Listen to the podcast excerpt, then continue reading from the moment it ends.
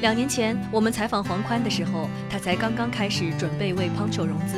后来我们就不断从 TechCrunch、VentureBeat 等这些媒体上看到 Poncho 融资成功、Chatbot 上线的好消息。今天的 Poncho 已经融资了四百四十万美金。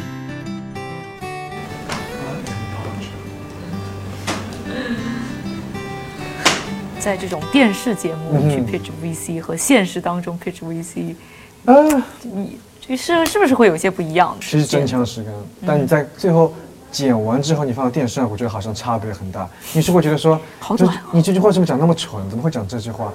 呃，你好像还没有把你的想法解释清楚。嗯但但其实真实的其实跟现实我觉得很像。你问别人要钱，永远是件难的事 情，特别你再要几百万，那那更难。之前是有这么顺吗？就是你见一次，啪，啊，钱给没你，有没有没有，之前有许大部分都都说 no 会拒绝，然后即使拿了，即使说他们要投之后，后面还有至少有一个月的工作要做，怎么把他们放一点五个 million 的，我要把剩下八十万再去找来再。去找来，直到这钱划到你账号上，前一秒钟任何事情都可能发生。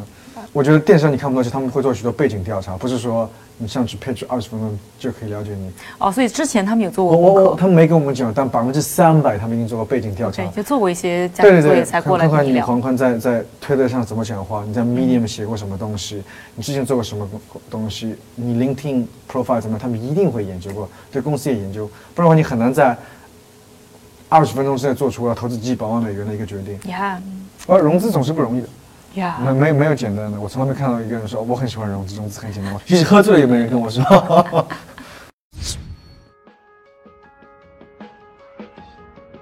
我看的那一集吧，可能你是不多的几个亚洲人，而且还是个外国人。 yeah, I'm 嗯 only foreigner. Yeah，which is awesome。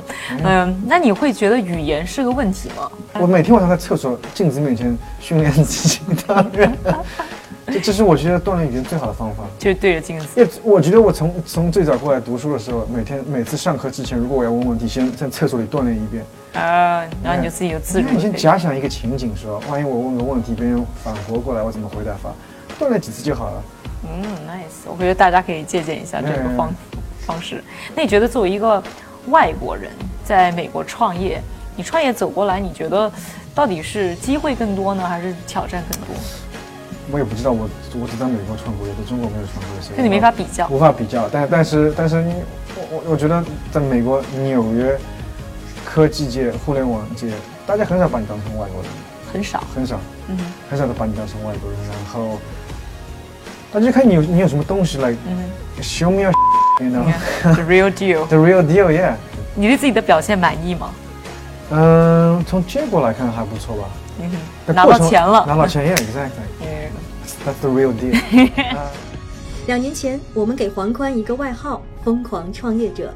Poncho 已经是他创立的第三家公司了，但他疯狂的脚步依然没有停下，生命不息，创业不止。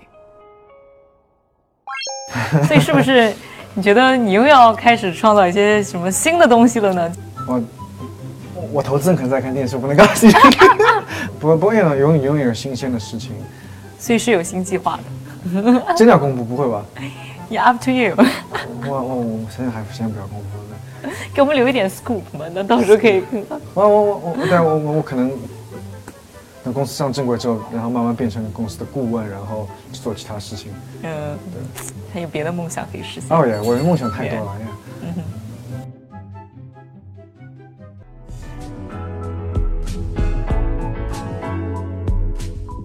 欢迎在我们的公众账号“创业美国”上去关注更多我们一些专家分享等等的精彩话题。感谢你的收听，我是宜佳，我们下周再见。